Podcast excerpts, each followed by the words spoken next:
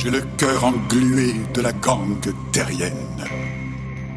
De sa poisse collante, oppressante, étouffante, marée noire étalée sur plusieurs millénaires de la cacophonie de tout le dirigeant surfant nonchalamment sur le malheur des gens. Compte à rebours. C'est le début d'un nouveau jour. Compte à rebours. Je vais quitter la terre pour glisser sur la toile des étoiles et m'asperger la tête de poussière de comètes. Compte à rebours. Je pars à la conquête de l'oubli. C'est parti. Calé dans ma navette spéciale, je suis envahi de souvenirs qui me tirent les cheveux. Mais je défonce ce trop-plein et fonce dans l'espace. Cet aspirateur à rêves insensés de trouver ce que l'on fuit ou ce qui fut peut-être un paradis. Je veux trouver l'erreur, fut-elle sortie de la pomme d'Adam d'un serpent, marchand de bonheur, qui nous vendit un plaisir frelaté.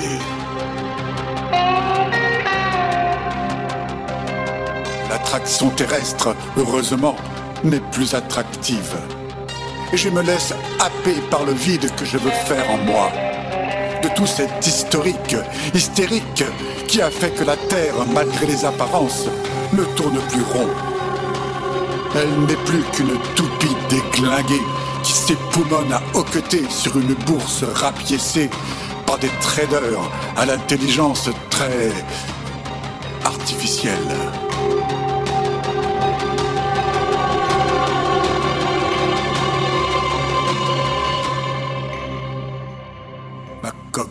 De coque pour planer. Je me laisse absorber par l'abîme sans fin.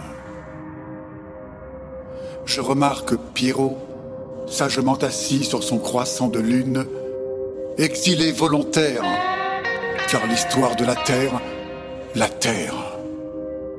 Il essaie vainement de convaincre le petit prince de se faire vacciner contre le serpent. Mais le petit prince n'en a cure. Il ira, lui aussi, rejoindre son destin en sens inverse du mien. Alors, je continue mon chemin. Dans l'espace sidéral se font encore entendre à mon oreille,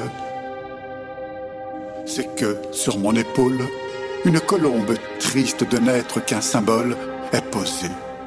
D'une aile fatiguée, elle essuie une dernière larme en poussant un soupir. Un peu plus loin, bien au chaud, sur un anneau de Saturne, sur une table éclairée par une damnée lumière, apparaît un vieillard fébrile, jouant au dé avec des aliens qui le prennent pour une star cyclotimique. Il doit y avoir aussi des mirages dans l'espace. Intrigué, je prends ma longue vue. Non, c'est Dieu jouant aux cartes avec Moïse, Mahomet et Jésus à une bataille perdue d'avance. Enfin, je n'en suis pas sûr. Malgré ma longue vue, j'ai un problème, Dieu. Il me prie de les laisser batailler. Alors, je continue mon exode. J'évite de justesse une météorite, pressée d'aller se faire griller la couenne au soleil de midi. Quelle zèle inutile Elle doit se prendre pour Icare. Quand elle aura fondu de plaisir, il sera trop tard.